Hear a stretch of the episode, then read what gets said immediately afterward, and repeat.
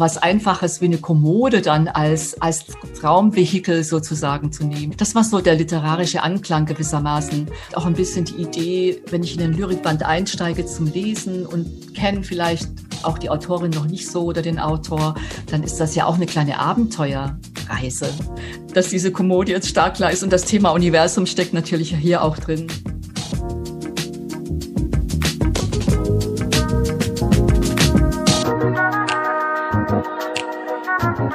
Kapitelrauschen, der Literaturpodcast für Mecklenburg-Vorpommern.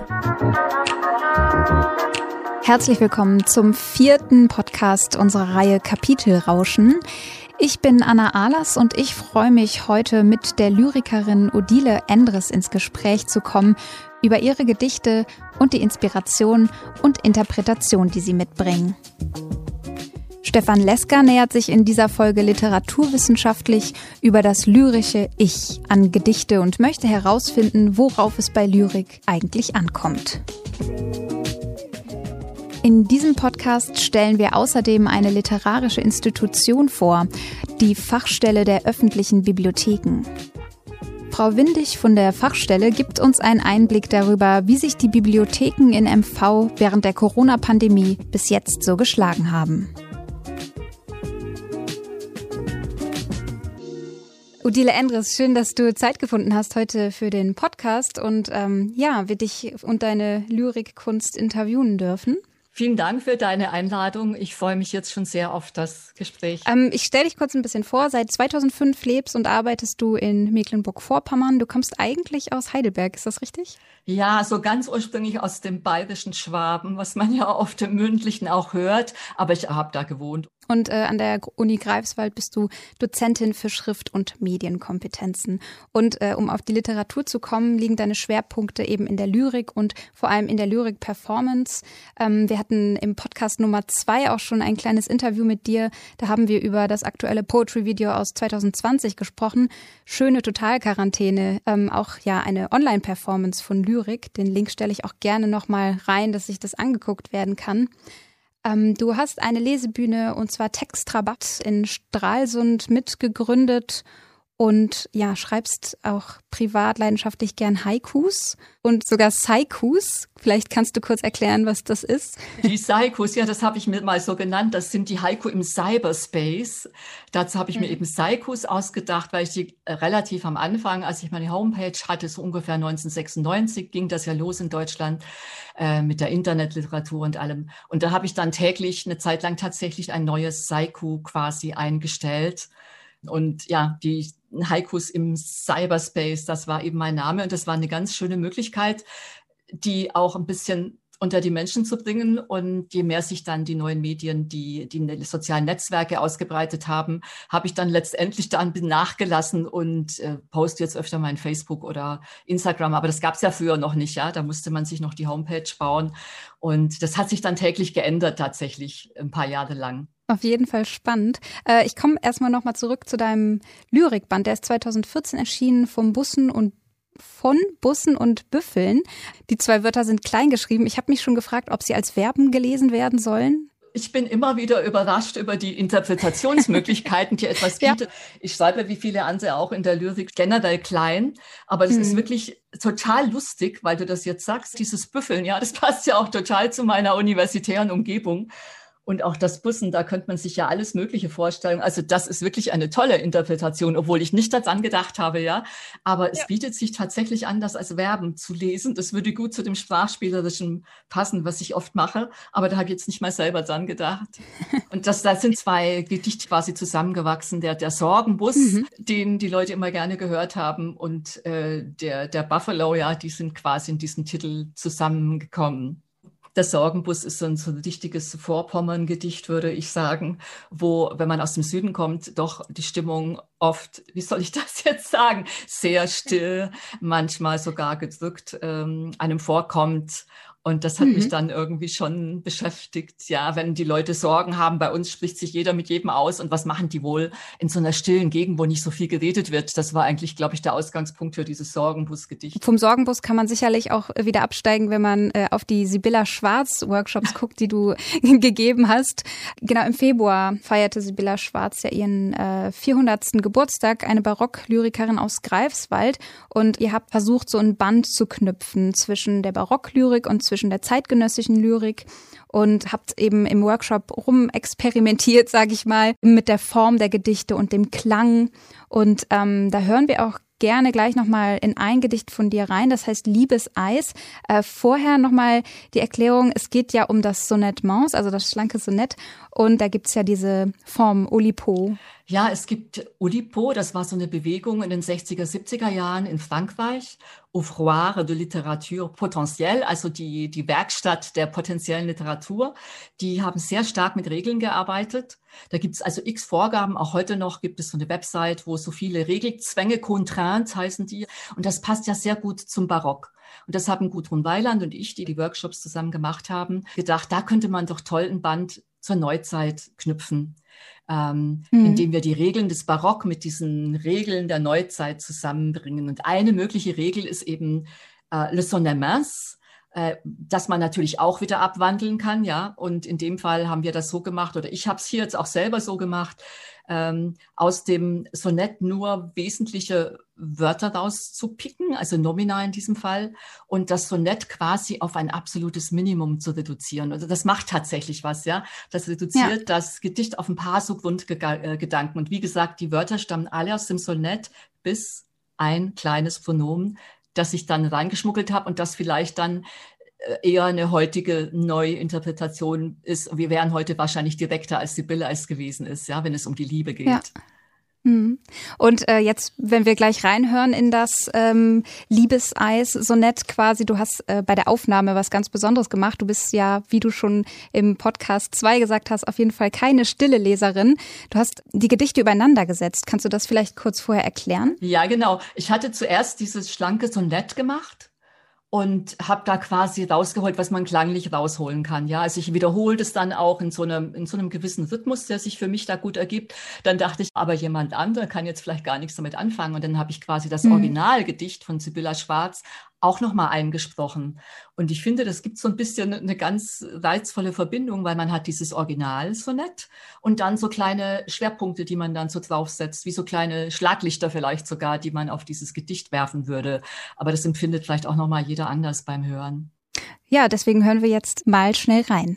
Sonnet mince oder schlankes Sonett und ein Duett. Ist lieb, Pein, Pein, ist lieb ist lieb, Glut, Glut ist lieb. Ihr Herz, ihr Herz, Frost. Eis, Eis, statt Liebesschweiß. Ist lieb ein Feuer und kann das Eisen schmiegen. Ist lieb Pein, Pein, ist lieb. Bin ich voll Feuer. Ist lieb, Glut, Glut ist lieb.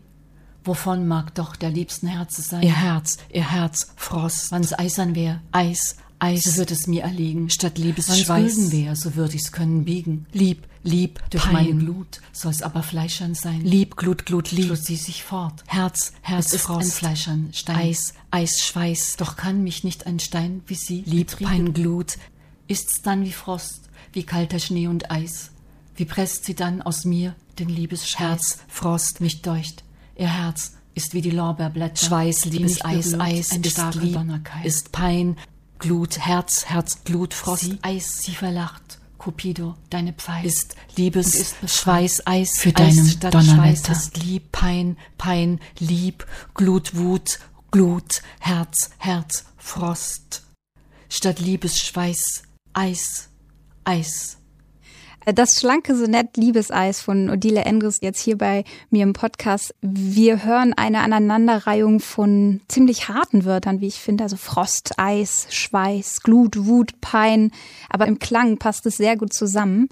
Also hast du extra Wörter gewählt, um so einen verzweifelten Ton herzustellen? Oder wie bist du da vorgegangen?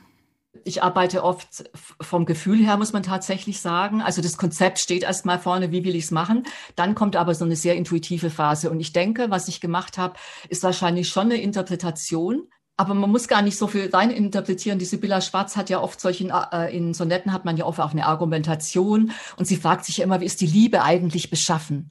Und es sind ja wirklich mhm. auch sehr viele negative, in dem Fall Emotionen damit verbunden eben. Es kann auch eine Pein sein, ja, oder wenn mich der andere nicht erhört oder wenn mich die Liebe quält. Und offensichtlich hat mich schon tatsächlich dieser Pein-Aspekt angesprochen und das eisige, ja, die Liebste, die Angebetete erhört vielleicht meine Liebesschwüre nicht oder verhält mhm. sich mal so, mal so und erstarrt dann wie zu Eis. Also ich fand diesen Gegensatz total witzig, ja, die Liebe normal, äh, denken wir ja, ach, die Liebe ist heiß und leidenschaftlich und wunderbar. und hier hat sie auch tatsächlich diese ganzen äh, emotionalen Probleme sozusagen angesprochen, ja. die man damit auch verbinden kann. Und das von einer 400 Jahre alten Barocklyrikerin. Also es passt auch schon irgendwie in die heutige Zeit. Du hast auch erzählt, dass du äh, mit Sibylla Schwarz, weil du dich eben so viel mit ihr beschäftigt hast, richtig einen Bund eingegangen bist, beziehungsweise du hast sie viel näher kennengelernt.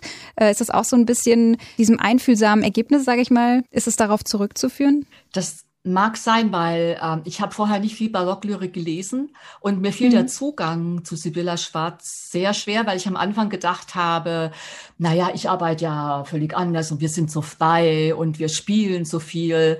Und als ich mich dann reingearbeitet habe, habe ich gesehen, dass bei ihr tatsächlich auch sehr viel Spiel da ist innerhalb dieser Regeln. Ja, sie geht da ganz kreativ mit diesen Regeln um.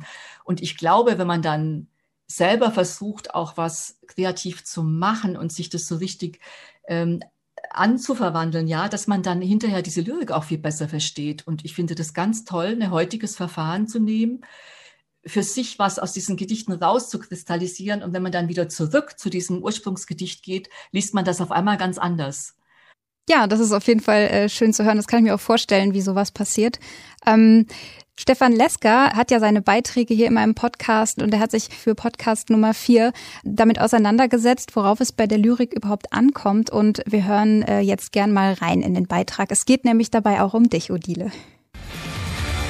Rascheln aus dem Zettelkasten. Fundstücke aus der Literaturgeschichte mit Stefan Lesker. Ich ging im Walde so für mich hin und nichts zu suchen, das war mein Sinn.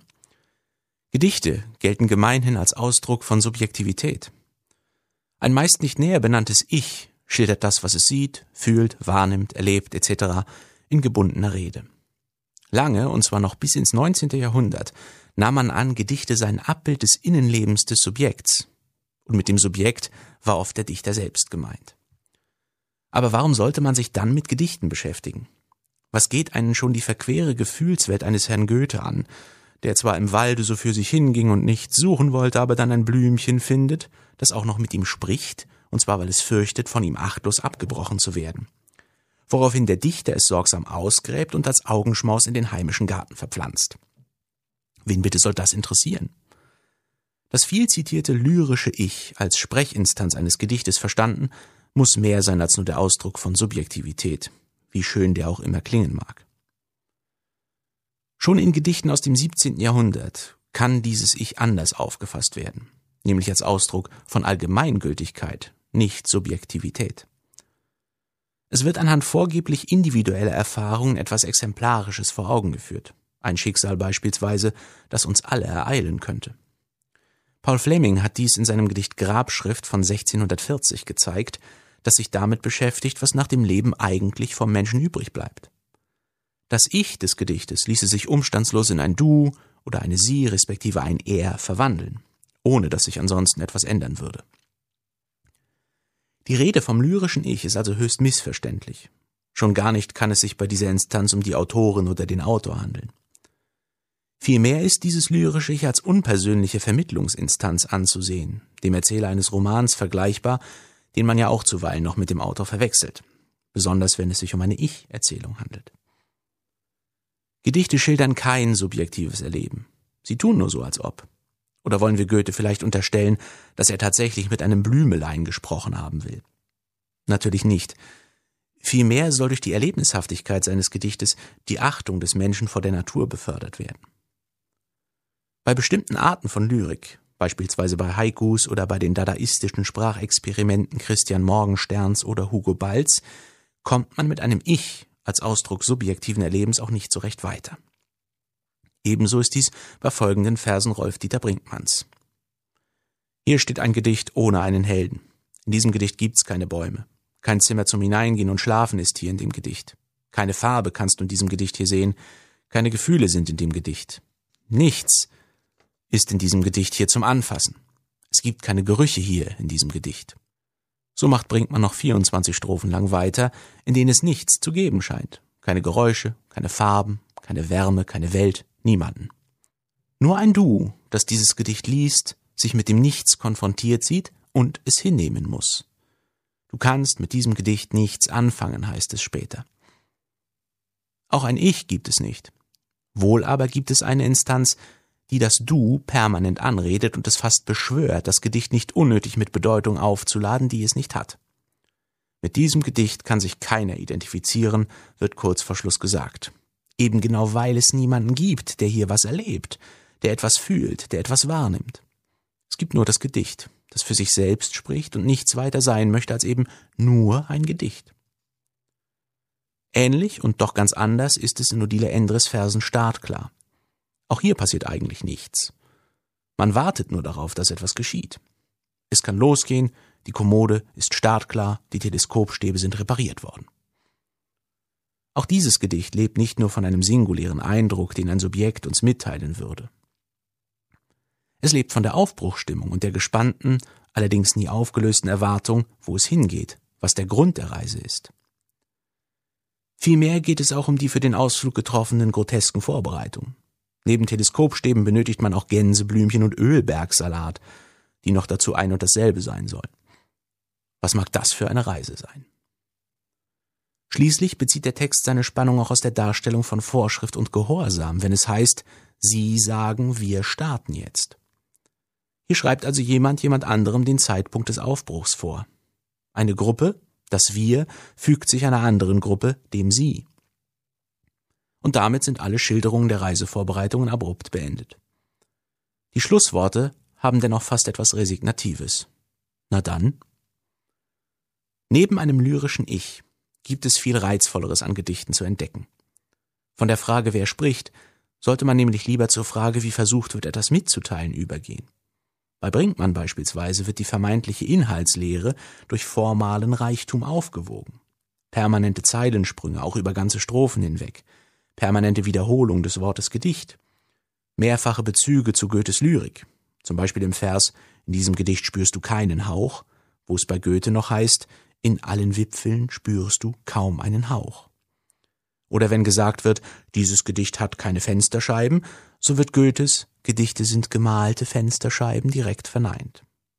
Das, worauf es bei einem Gedicht, vielleicht mehr als bei anderen Gattungen ankommt, ist nicht das, was gesagt wird und wer es sagt, sondern die Art und Weise, wie es mitgeteilt wird.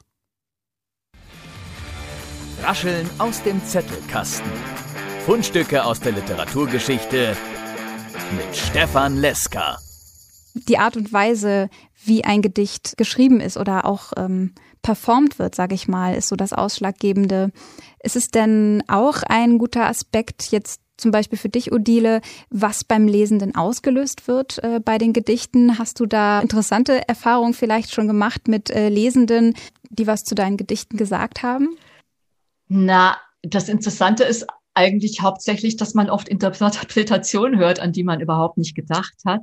Also ich finde das manchmal total spannend. Was mir auch schon passiert ist bei Gedichten, dass jemand gesagt hat, äh, zum Beispiel mal bei so einem was ich immer pommersches Gedicht nenne. Ich habe oft in anderen Gedichten auch diese pommersche Einsamkeit, die man empfinden kann, wenn man vom Süden kommt mhm. und in diese stille pommersche Welt, wo wenig Menschen sind, wo weniger gesprochen wird. Und da haben oft Leute schon gesagt, Mensch, genau so fühle ich mich. Und, und ja. damit kommt wahrscheinlich das lyrische Ich auch tatsächlich rein. Man, ähm, wir haben da vorhin auch schon mal drüber gesprochen, dieses Ich im Gedicht ist natürlich nicht mein Ich, aber dennoch hängt es natürlich mit dem zusammen, mit dem Kontext, in dem ich lebe, der Kontext, in dem ich arbeite, was ich wahrnehme. Und natürlich versuche ich mich manchmal als Wahrnehmende so ein bisschen offen zu machen und dann auch was Allgemeines sozusagen zu erwischen, ja, ins, ins Allgemeine eigentlich zu gehen, von der persönlichen Erfahrung weg. Und das ist dann quasi nur der Anstoß, der, der Impuls, würde ich jetzt sagen, dann ein solches mhm. Gedicht zu schreiben. Ja, schön. Äh, und äh, ein Impuls war es ja auch, zumindest wie es Stefan Leska gerade interpretiert hat, bei deinem Gedicht startklar. So, es kann äh, gleich losgehen. Du hattest mir gesagt, auch in diesem Gedicht spielst du mit einem literarischen Bezug. Ähm, magst du da vielleicht nochmal näher drauf eingehen? Das ist ganz spannend. Das kann ich hier mal verraten, ja. Das ist ein Bezug auf den Franz Hohler. Ich weiß nicht, der wird in Deutschland ein bisschen weniger gelesen, ein Schweizer Schriftsteller, ein Kabarettist, der aber auch, äh, finde ich, wunderbare Kinderbücher schreibt. Und da gibt's einen über den Pippo. Und der geht nämlich mit einer Kommode auf Traumreise. Mm nach Snakavora, wo es den König gibt, den Oberschnarchkönig. Also es ist total lustig, ja. Und ich fand es so eine schöne Idee, so was Einfaches wie eine Kommode dann als, als Traumvehikel sozusagen zu nehmen. Das war so der literarische Anklang gewissermaßen. Dann spielt natürlich auch wieder die normale Arbeit, die man so hat. Wer macht eigentlich die Tabellenkalkulation? Ja, den Zufallsdrive. Da spielen natürlich auch viele Lektüren eine Rolle. Bei Zufallsdrive natürlich auch klar. Per Anhalter durch die Galaxis. Also es sind viele so kleine, so kleine Verweise hier drin besonders eben auf diesen Zufallsdrive, ja, das ist ja das Lustige in, in Per Anhalter durch Galaxis, dass dieses eine Raumschiff von Bibelbrox diesen Zufallsdrive, weiß gar nicht mehr genau, wer er hieß, hatte, wo, wo das Raumschiff, weiß Gott, was, wo landet. Und mit der Lyrik ist es ja auch ein bisschen so, finde ich. Wenn ich in den Lyrikband einsteige zum Lesen und kenne vielleicht auch die Autorin noch nicht so oder den Autor, dann ist das ja auch eine kleine Abenteuer. Reise, ja, dass diese Kommodie jetzt stark klar ist und das Thema Universum steckt natürlich hier auch drin. Das kommt auch auf den anderen Gedichten vor. Wir können auch alle wieder zusammenfinden, ja, wenn wir vielleicht einen Zeitsprung machen können, wie mit Sibylla Schwarz. Also ich finde das eigentlich ein schönes Bild für die große Bibliothek des Alls, wo alle diese Gedichte zu finden sind. Das sind ja. vielleicht so die Grundgedanken jetzt zu diesem Einstiegsgedicht sehr gut zusammengefasst. Ich finde, das bietet so eine Grundlage einfach der weiten Interpretation von Lyrik generell. Ähm, es wird dir keine Geschichte vorgesetzt, die äh, du verfolgst und wo deine Fantasie vielleicht auch irgendwie in eine Richtung geht, in der sie bei allen geht. So bei Lyrik ist es grenzenlos, ne? Ja, das ist viel so offener bisschen, eigentlich, ja. Genau. Ich würde gern noch zur Lesebühne kommen. Da hast du nämlich auch, ich glaube 2019 habt ihr die Lesebühne Textrabatt gegründet. Du warst da eine der Mitgründerinnen. Nee, 2019 stimmt gar nicht. 2009. Fast, fast. Die neun ist das Wichtige. Ja, ja, wir, wir, sind auch nicht mehr aktiv gerade. Also, aber 2009 habe ich sie mhm. zuerst mit Silke Peters darüber gesprochen. Das ist ja auch das Schöne in Vorpommern, um mal was ganz Positives zu sagen. Es sind ja weniger Leute als beispielsweise in Heidelberg, wo es Hunderte, äh, ich übertreibe jetzt vielleicht, aber ich glaube, es sind Hunderte, die hier Gedichte schreiben oder literarisch aktiv ja. sind. Und in Vorpommern sind es ja schon weniger und man findet sich leicht und schnell. Und das Köppenhaus muss man jetzt wirklich auch mal loben. Das ist äh, der große Mittelpunkt immer gewesen, auch für mich. Und dann haben wir das zusammen beschlossen, Irmgard Senfler noch dazu genommen. Bald drauf kam noch Ulrike Seber dazu. Und dann haben wir mit dieser Lesebühne in Stralsund angefangen. Und mhm. schön war aber auch, die Gedichte, die man frisch gemacht hat, gleich vortragen zu können. Also ich habe so viel geschrieben wie niemals vorher und nachher. Oh wow. Oh Gott, wir haben wieder die Lesebühne. Ah, ich muss dieses Gedicht noch fertig machen. Und das war eine Wahnsinnsmotivation für mich. Aber natürlich habe ich dann fast nur Gedichte geschrieben, die wirklich schon sehr auf dieses Hören und die Performance ausgerichtet. Klar. Und das ist, war wahrscheinlich auch so schöne äh, gegenseitige Inspiration und äh, auch positiver Druck, ne, von dem du gerade geredet hast, der einen dann wirklich zum Schreiben bringt. Ja, ich finde, es war ein positiver Druck. Und auch ja. das Wissen, dieses Gedicht wird gehört werden. Wir haben ja immer das ja. Schubladenproblem, ja. Je weniger bekannt du bist, desto weniger Lesungstermine bekommst du. Du schreibst Gedicht um Gedicht, findest vielleicht keinen Verlag und dann liegt dieses Zeug rum und das ist total demotivierend mit den Jahren. Und deshalb mhm. ist so eine mhm. Lesebühne auch für alle, die dort vortragen, können, glaube ich, sehr, sehr schön, einfach auszuprobieren, wie, wie ist die Reaktion. Ähm, und man merkt auch beim Lesen ehrlich, oh, das ist mir jetzt nicht so gelungen, haha, muss ich noch dran arbeiten oder, oder manchmal ist man total überrascht. Also man hat beides, aber einfach eine Reaktion. Ja, genau, das Feedback dann ne, vom Publikum ist das Wichtige auch. Und aus der Lesebühnenzeit gibt es jetzt auch noch mal ein äh, Gedicht von dir, Herzsemantik. Magst du da vorab noch was drüber sagen? Ja, ich kann vielleicht noch ein bisschen dazu sagen, weil wir vorhin auch von dem lyrischen Ich gesprochen hatten, dass bei mir sehr häufig viel von meinem Arbeitskontext auch in die Lyrik mit einfließt. Also ich bin ja, wie man, mhm. wie nennt man das, computeraffin erstens mal. Ich habe also auch viele Gedichte, die mit dem Digitalen zu tun haben, auch mit der Linguistik und, und meine ähm, Situation als Dozentin natürlich an der Uni. Ja, klar. Steckt da auch mit drin. Und dann habe ich oft die Idee, die Liebe mal in so einen Kontext reinzusetzen, ja. Okay, dann äh, hören wir jetzt, wie die Liebe sich in das Leben äh, der Dozentin und in den Hörsaal begibt. Herzsemantik. Du stiehlst dich in meine Texte. Plötzlich sitzt du auf einer der Bänke im Hörsaal, über den ich schreibe, du wirst zur Zeile in meinen Gedichten, du wirst zu allen Versen, du tauchst auf in der Textsortenforschung, doch deine Typisierung scheitert, du passt in keine Klassifikation. Du stürzt dich overhead und Herz in meine Folien, du flirrst in jedem Bit meines USB-Sticks, du irrlichterst im Dickicht all meiner Schreibprozessphasen, du findest dich im Code. All meiner Dateien, du stehst als unlösbare Frage in jeder von mir entworfenen Vorlesung und Schriftklausur. Du begleitest als Subtext jeden Haupt- und Nebensatz, den ich schreibe. Du erscheinst als neuer Eintrag in meinem Lebenslexikon. Du bist obligatorische Ergänzung im Gefüge meiner Alltagssyntax, bist das Schlüsselwort in meinem Gefühlstextkorpus. Du füllst alle Leerstellen meiner Herzsemantik. Doch du entziehst dich meiner Textanalyse und verschwindest in einer dunklen Satzfuge, wo du verloren bist für mich, dich nichts kann als Wortblüten treiben und tauge zu nichts als künstlichen Geflechten, in denen die Wirklichkeit sich verheddert, aber deine erdige Liebe nicht. Das Schlüsselwort in meinem Gefühlstextkorpus. Was hast du dir dabei gedacht bei diesem Satz? Kannst du da überhaupt so spontan was zu sagen?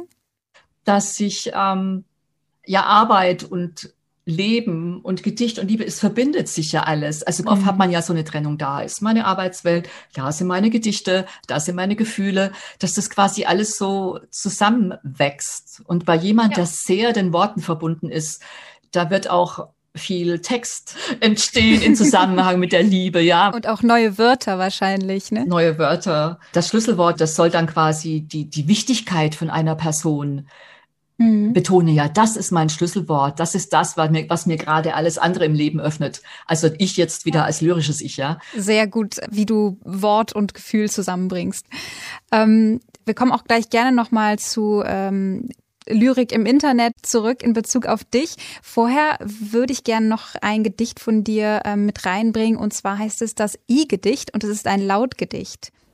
I, I, is, I, I, is, I, I, in, in, it, in is it, in mit it, in vis it, insis and ignis, is isis ist, i ist, i ist, in win min is, even in millivin, in millivin, in even, ilinen, ilinen, il, il, ilinen, ilinen, il, il, i, i, i, i, i, i, is fitis, i, i, is fitis, i, is, i, fit, is, is, fit, is, is, is, fis, fit, fit, Inseli, Inseli, Inst, Inst, Inst, Inseli, Inseli, Inst, Inst, Inst, Insis, Insis, I, Insis, Insis, I, I, gitte, git, I, gitte, git, I, gitte, git, I, git, I, git, Iki, Iki, Ik, Ik, I, I, I. Der Laut I wird zum Klang und äh, daraus entsteht ein Rhythmus und es hört sich schon fast an wie Gesang. Was ist da besonders an so Lautgedichten? Es hat was Architektonisches. So war sowohl auf der visuellen Seite hat es was Architektonisches als auch eine Klangarchitektur, wenn man das überhaupt sagen kann. Also aus diesem I ein, ein Klanggebilde zu bauen und dann vielleicht auch dieses Charakteristische von diesem Laut mit reinzunehmen. Ja, dieses I, das ist ja I, das ist ja ein ganz, ein ganz merkwürdiger Laut. Ja, manchmal auch ekelhaft. Ja, für mich hat eben jeder Laut so eine spezielle Charakteristik und die habe ich auch versucht damit reinzubringen. Und natürlich, was mich interessiert, da eine, eine Klangstruktur draus zu machen. Also das hat fast schon mhm. mehr von Komposition vielleicht an sich. Ja. Das ist so eine Gestalt entstehen. Harmonisch auch, ne? Ja. Eine harmonische Klanggestalt, ja. Und dann hoffe ich auch ein bisschen Assoziationen vielleicht zulassen dann bei dem oder der, die dieses Gedicht hört. Und die liegen dann vielleicht nicht auf einer Bedeutungsebene, mhm. aber man assoziiert vielleicht vage irgendwelche Sachen damit. Also das ist ja jenseits der, der, der klassischen Semantik. Darum habe ich auch die Lautgedichte sehr gerne. Ich habe auch Fantasiesprache-Gedichte, wo ich also mit einer reinen Fantasiesprache arbeite.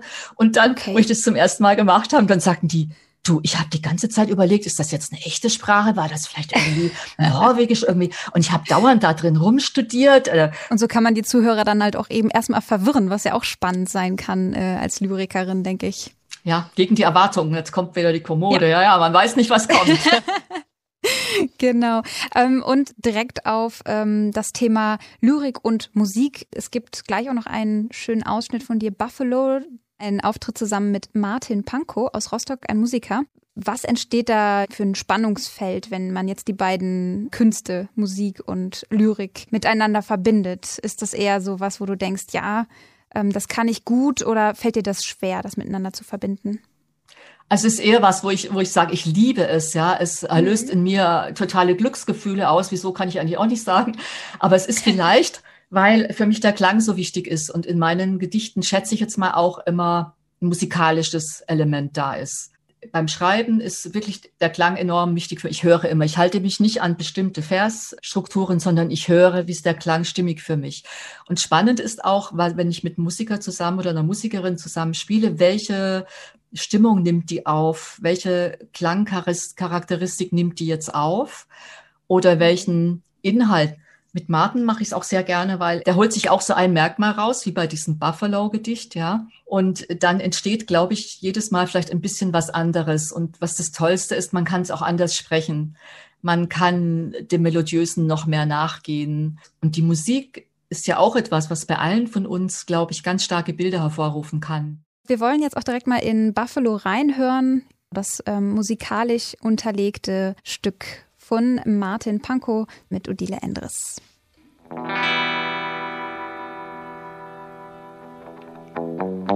Buffalo.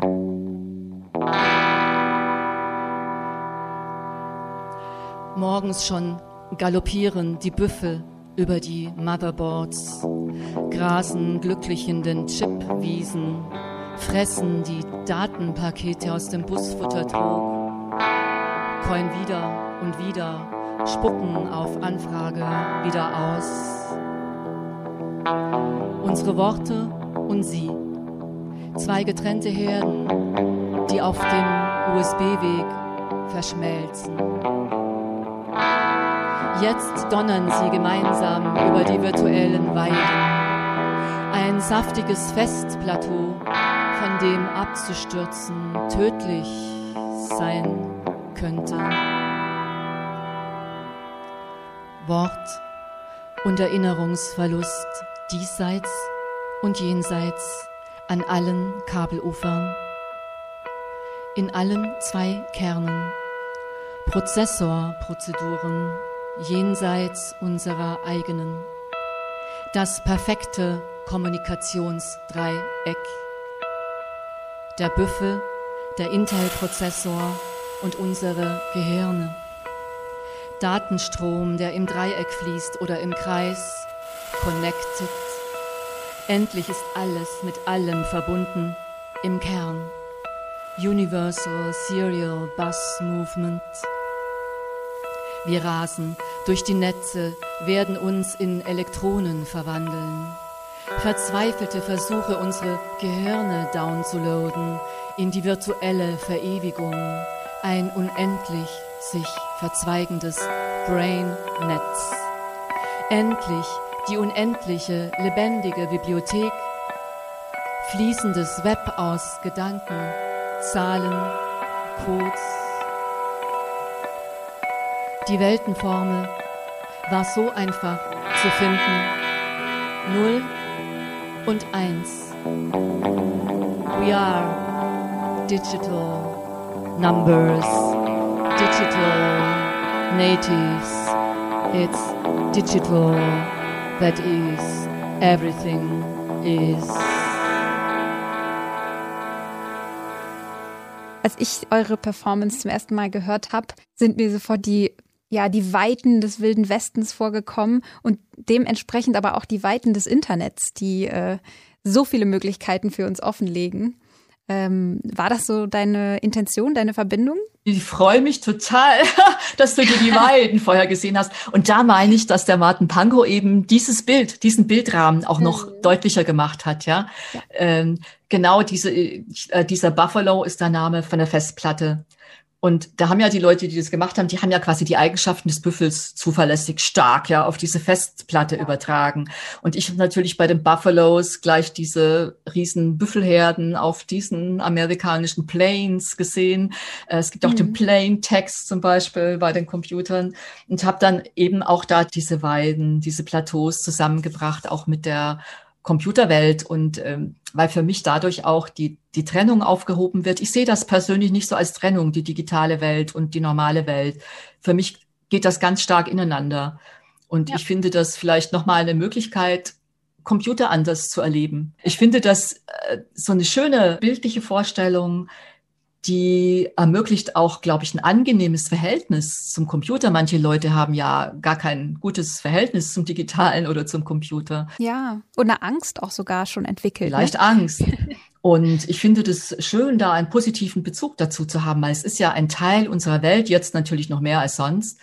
Und mhm. vielleicht ermöglicht es tatsächlich nochmal einen anderen Zugang, abgesehen natürlich von meiner Freude am Spiel. Das muss man natürlich zugeben. ich spiele einfach gerne mit diesen Bildern und, und, und diesen Worten. Und ja, um auf äh, das World Wide Web zurückzukommen, du warst ja auch in den Anfängen, äh, ich sag mal, der Internetliteratur ziemlich ambitioniert. Was hast du da auf die Beine gestellt? Du hast eben schon gesagt, ähm, nicht jetzt mit Hilfe von Social Media, das gab es ja damals noch gar nicht, aber ähm, auf der Homepage habt ihr da auch visuell Lyrik erstellt.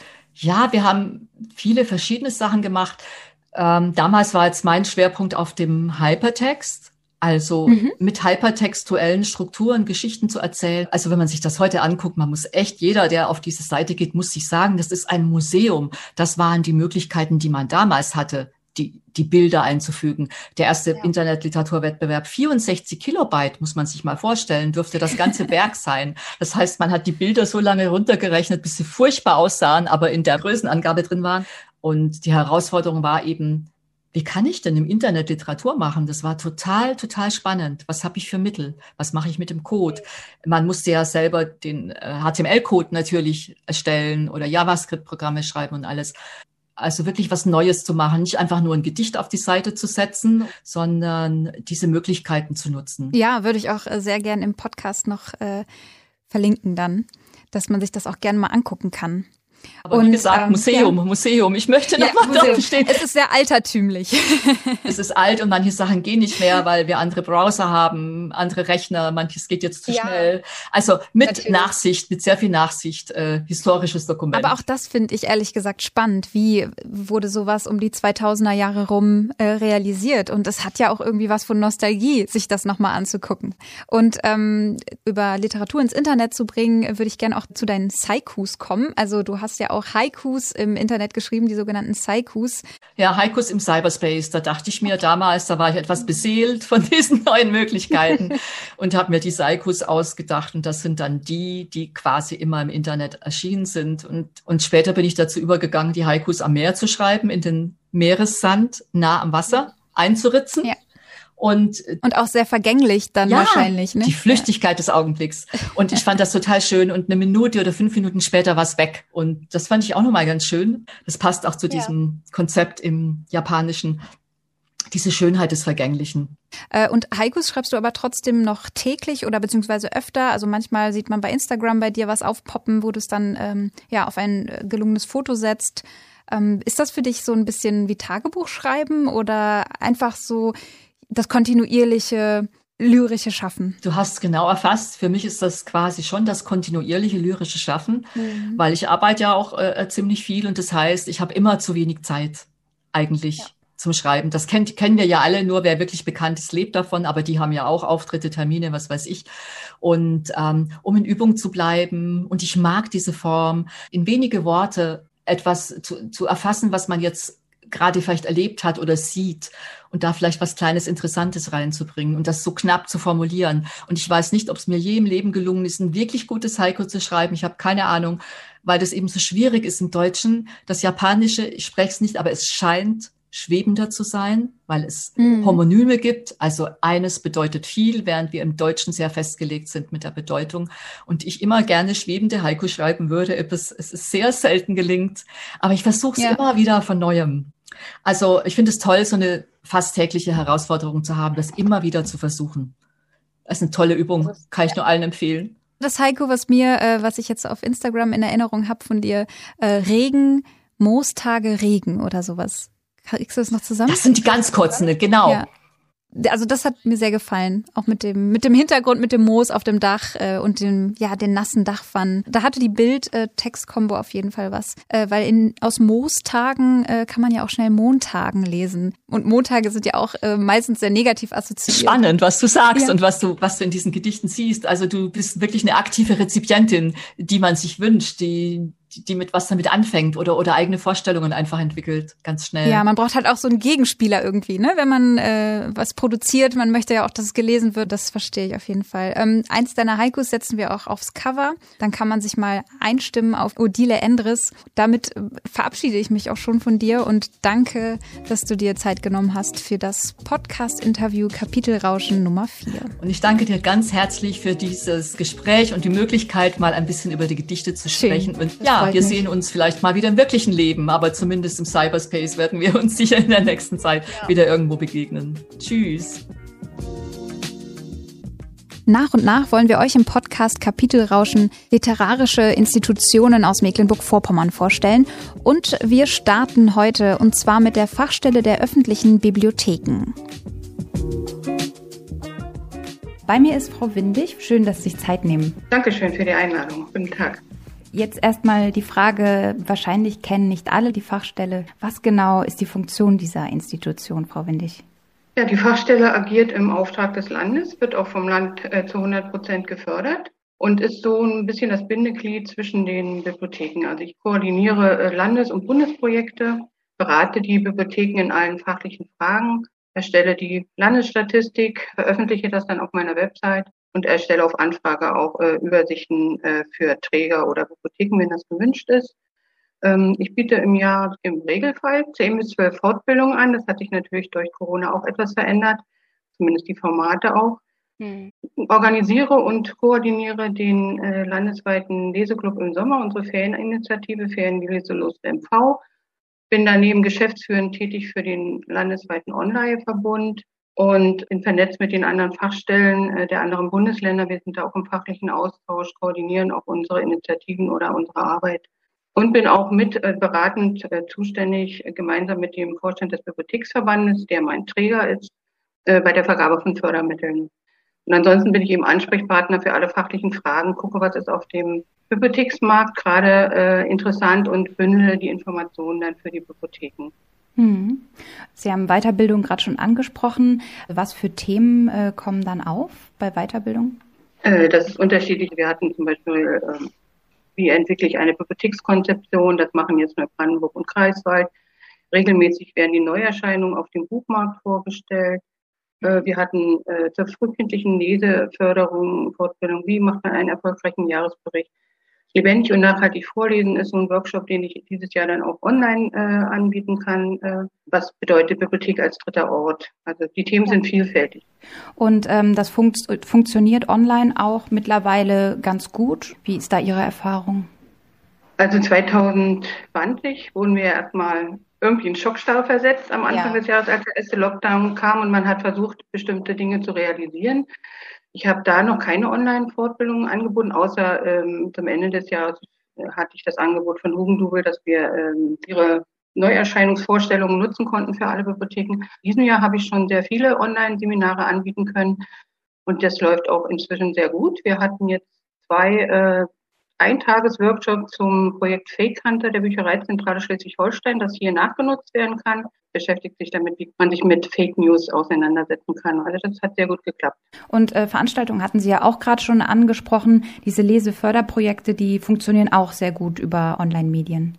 Das eher weniger. Also die Bibliotheken bieten natürlich auch Online-Lesungen an, Vorlesestunden, äh, aber unser Landesprojekt äh, Ferienleselust MV das haben wir im vorigen Jahr also erstmal spontan abgesagt, weil das davon lebt, dass man die Kinder auch vor Ort trifft und in die Bibliotheken holt. Das richtet sich an Grundschüler. Und in diesem Jahr wollen wir äh, dieses Projekt wieder durchführen. Es wird wahrscheinlich kein Landesprojekt werden können, wie wir es kennen, aber wir äh, werden bei diesem Projekt zu 100 Prozent gefördert. Das heißt, wir haben professionelle Materialien mhm. und die werden allen Bibliotheken zur Verfügung gestellt. Und äh, sie können dann vor Ort entscheiden, wie es die Pandemielage hergibt, ob sie in diesem Sommer das Projekt dann durchführen können. Ähm, und wenn wir jetzt nochmal auf die Bibliotheken schauen und äh, die Pandemie, kann man da so einen groben Überblick geben, wie äh, die Bibliotheken seit März 2020 auf die äh, Pandemie reagiert haben? Können Sie da vielleicht auch aus Erfahrungen erzählen? Ja, also äh, Im ersten Lockdown waren ja alle irgendwo geschlossen und danach äh, waren wir die einzigen Kultureinrichtungen, die wieder öffnen durften. Eingeschränkt natürlich mit Hygienekonzepten, äh, Abstand. Und im Prinzip war ja keiner so richtig darauf vorbereitet, aber die Bibliotheken haben das relativ schnell umgesetzt, haben sich also Materialien selbst erstellt. Das wird dann bei mir intern eingestellt, für andere zur Nachnutzung freigegeben. Wir hatten zum Glück die Online unseren Landesverbund. Damit hatten wir die Möglichkeit, 24 Stunden am Tag, sieben Tage die Woche Literatur zur Verfügung zu stellen. Sie haben es kostenfrei zur Verfügung gestellt. Sie haben Kooperationen untereinander beschlossen, dass auch äh, Nutzer anderer Bibliotheken, zum Beispiel in Güstrow, sich für die Online anmelden konnten. Mhm.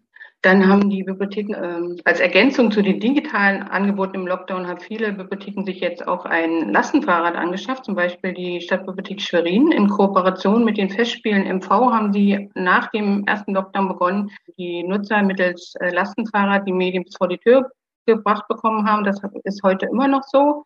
Und diese Idee haben auch viele andere Bibliotheken inzwischen nachgenutzt. Dann haben die Bibliotheken sehr schnell ähm, es gab ja viele Autorenlesungen auch im Netz, also das auf ihren Seiten verlinkt, inzwischen auch selber Angebote eingestellt, ist viel Kreativität da, aber es ist natürlich trotzdem nicht das, was wir vorher hatten und es ist eben auch traurig, dass ähm, der Begegnungsort wegfällt. Was besonders äh, traurig ist, die Kinder bis zwölf Jahre, die werden in der Statistik erfasst, sind zu über 30 Prozent nicht mehr gekommen im letzten Jahr. Und das ist das, was mir viele Kollegen eben auch berichtet haben, dass sie es sehr schade finden, dass die Kinder nicht mehr kommen können, ja. weil die natürlich schon allein durch die Schulsituation und dass sie zu Hause bleiben müssen, dann nicht auch noch den Weg in die Bibliotheken finden und dass die Kollegen dann ein bisschen Angst haben, dass äh, ihnen diese Gruppe wegbricht, die ja auch in, in den Bibliotheken im geschützten Raum vorfinden. Ähm, Online haben Sie gerade auch schon angesprochen. Ist die Pandemie ein Grund dafür, dass die Online mehr genutzt wurde als vorher? Kann man das so sagen? Ja, auf jeden Fall. Also schon durch die äh, kostenlose Nutzung. Also Online ist eigentlich per se kostenlos, aber die Nutzer, die sich in Bibliotheken anmelden, müssen die Bibliotheksgebühr bezahlen und haben dann die Online praktisch mit dabei. Und als wir das zum ersten Mal gemacht haben, also nach dem ersten Lockdown, da sind die äh, Zahlen, glaube ich, um 40 Prozent gestiegen. Ähm, immer im Vergleich zum Vorjahreszeitraum, aber äh, insgesamt für 2020 gab es bei den Ausleihen, das sind immerhin 630.000, eine Steigerung von 18 Prozent zum Vorjahr und bei den Nutzern eine zehnprozentige Steigerung. In den Monaten, wo wir angefangen haben, ging es natürlich noch mal mehr nach oben. Und äh, an Medien, was kann man in der Online sich ausleihen? Also da geht es ja von E-Book über Audio, Hörspiel und Magazin. Ja, Zeitschriften haben wir auch sehr viele, die auch sehr gut genutzt werden. Vereinzelt Filme und Musik, das ist aber nur eine kleine Gruppe. Also hauptsächlich E-Books, Hörbücher und Zeitungen und Zeitschriften. Und die werden auch äh, sehr gut genutzt. Ja, danke auch nochmal für diesen Überblick. Dann bedanke ich mich für das Interview und wünsche Ihnen noch einen schönen Tag. Dankeschön.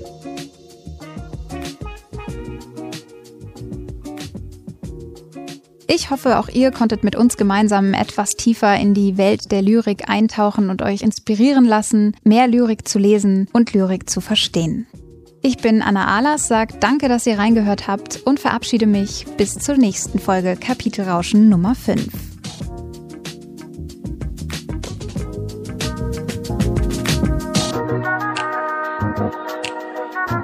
Kapitelrauschen, der Literaturpodcast für Mecklenburg-Vorpommern.